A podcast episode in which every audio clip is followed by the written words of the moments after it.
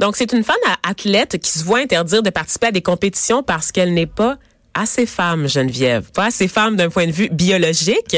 Mais ça, c'est pas la première fois. Aux hmm. Olympiques, ça commence à être un peu dans l'air, là, ces affaires-là. Exactement. Donc, euh, on dit qu'elle est pas assez femme d'un point de vue biologique, mais moi, je me demande, en fait, si c'est pas plutôt influencé par notre point de vue social et notre vision intriquée des gens qui se limitent quand même au modèle binaire, c'est-à-dire homme ou femme. Il y a quelques semaines, là, vous vous rappelez, là, je vous parlais de l'histoire bouleversante de M, une personne intersexuée, donc qui est née avec les organes génitaux féminins et masculins hermaphrodite, mais on peut plus dire ça. mais pour situer les gens, c'est ça, c'est c'est de ça dont on parle. Exactement. Et de son combat en fait pour la reconnaissance de son identité qu'elle estimait située quelque part entre les deux genres traditionnels, plutôt que seulement féminin, le genre qui lui a été imposé, imposé de force par ses parents, mais à cause évidemment des pressions du corps médical. Mais aujourd'hui, je vous parle de Casta Semenya, une coureuse sud-africaine qui est talonnée depuis plusieurs années là, par les fédérations internationales de sport. C'est une double championne olympique, c'est une triple championne du monde du 800 mètres. Euh, Semenya, elle fait de l'hyperandrogénie. Ça veut dire qu'elle produit naturellement énormément de testostérone. Naturellement, d'accord? On insiste Oui, là, c'est ça, parce que c'est pas une fille qui chauffe des hormones, ce n'est pas une transsexuelle. Et là, ma question est bête et peut-être un peu de base, mais quand même, je suis certaine que tout le monde se la pose. Qu'est-ce qu'on fait avec les catégories aux Olympiques? Parce que tu as la catégorie homme, tu as la catégorie femme. Ben oui. Parce que. genré. oui, oui, mais en même temps, d'un point de vue biologique, il y a des différences de force. sais, ça, on peut pas le nier, ça, Vanessa. Mais est-ce que ça veut dire qu'on pourrait laisser des femmes compétitionner dans, dans la catégorie des hommes et que ça serait bien correct? Moi, ça me dérangerait pas. Ben, je vais y venir, en fait. C'est que dans le cas de euh, Caster Semenya, c'est que quand on la regarde physiquement, elle a vraiment l'apparence d'un homme quand même assez baraqué. Donc on le voit oh dans oui, ses ça, ça, on, le voit dans sa charpente, effectivement, dans sa silhouette, qu'elle a un corps vraiment, elle est très large d'épaules, des petites jambes, elle, est musclée. Elle est musclée comme un gars. Et euh, l'affaire, c'est que quand on la regarde, on dirait une femme dopée aux stéroïdes, right? Donc, elle est trop forte pour les filles, mais elle arrive pas au niveau des hommes pour autant. Mais qu'est-ce qu'on fait avec elle? Elle? pas de catégorie où compétitionner et c'est ça, en fait, l'enjeu en ce moment.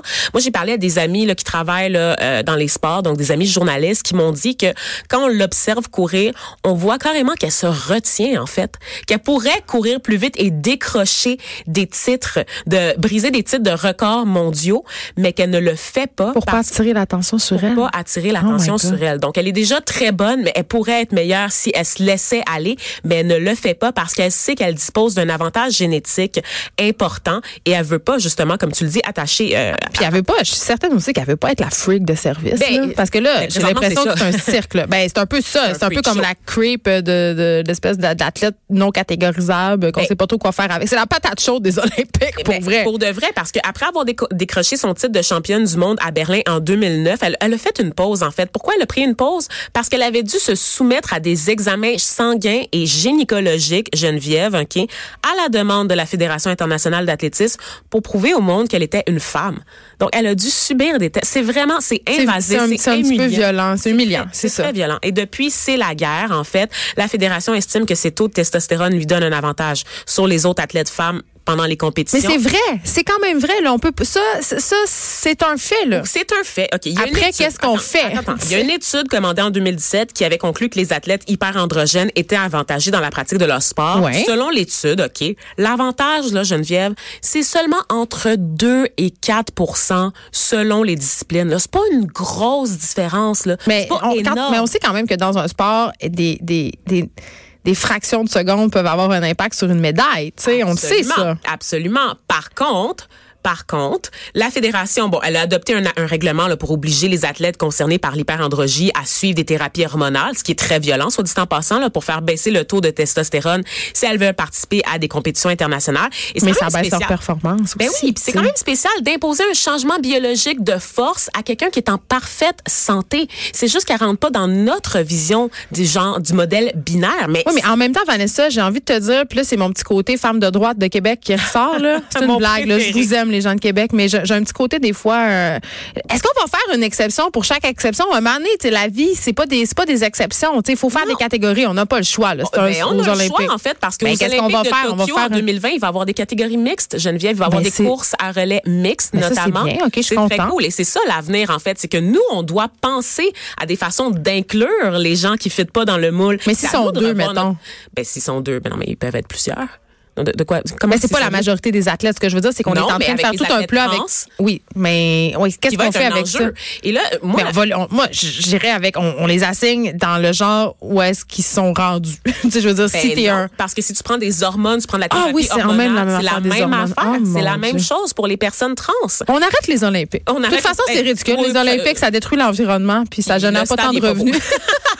non, mais pour vrai, c'est compliqué. Écoute, moi, la question que je me pose, et là, parce qu'il y a beaucoup d'accusations en ce moment sur les réseaux sociaux, les gens crient au racisme. Il y a des accusations sur les médias sociaux. Ça, j'ai jamais vu. J'ai jamais, jamais vu ça. Hein? Un long fleuve tranquille, d'habitude, les réseaux sociaux, on le sait. Eh bien non, les gens crient au sexisme et au racisme. Pourquoi? Racisme, pour, pourquoi? Parce que, bon, on sait que les femmes noires et les femmes blanches musclent différemment. C'est un ah! fait.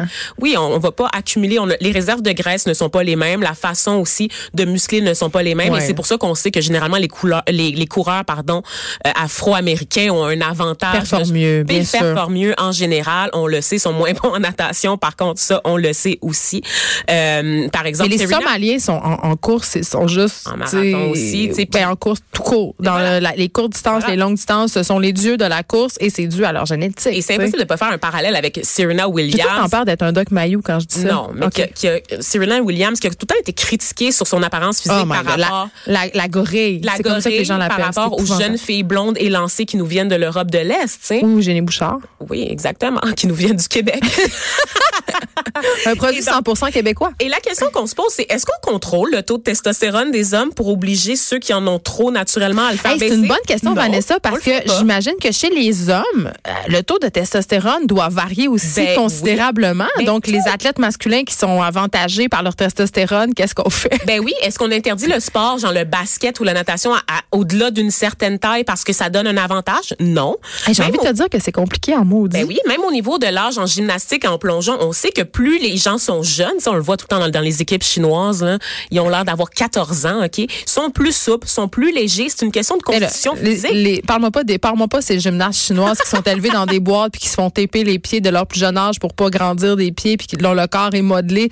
Tu sais, c'est de l'asservissement, c'est de l'esclavage. Ces enfants-là, ce sont les enfants de l'État chinois. c'est ça qui se passe. Parle-moi pas là-dessus. C'est une autre chronique, ça, Geneviève. Puis là, on va pas se leurrer. On va pas se leurrer. Tous les meilleurs athlètes du monde ont des avantages génétiques. C'est normal. Ben oui. Par exemple. Ça s'appelle la sélection naturelle. Ben oui. Darwin. C'est littéralement ça? Michael Phelps, OK. Multiple médaillé olympique. Le natationneux, là. Oui, on le connaît. Lorsqu'il est dans ses bras, là. Le poteux. T'as-tu déjà vu? Oui, le poteux, c'est vrai. Excusez. T'as-tu déjà vu? Michael Phelps, les bras étendus? Ah oui, j'ai déjà vu Michael Phelps dans plusieurs. On l'a vu dans euh, toutes les positions. J'avoue que j'ai googlé Michael Phelps image.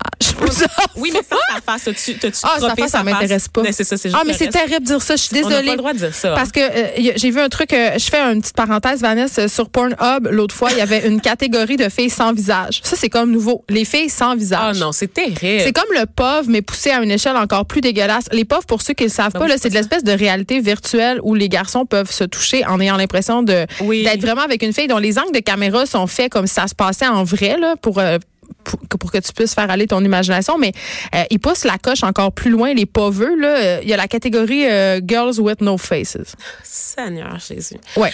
OK. ça m'a fait penser à ça. Je trouve ça épouvantable. C'est la meilleure parenthèse que tu as fait jusqu'à présent. Je suis pas sûre, mais ça, en est, une bonne. Ça en est une bonne.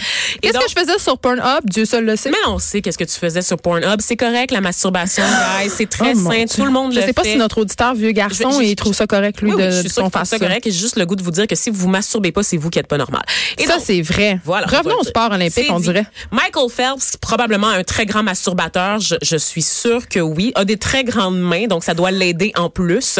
Quand il étend les bras, OK, son envergure est disproportionnée là, par rapport à son corps. On dirait une chauve-souris. Oui. Puis il y a des chevilles à double articulation, OK, ce gars-là, qui permet... Mais non, excuse, des quoi? Est-ce que c'est... C'est-tu comme un X-Men? Genre, c'est un mutant, man.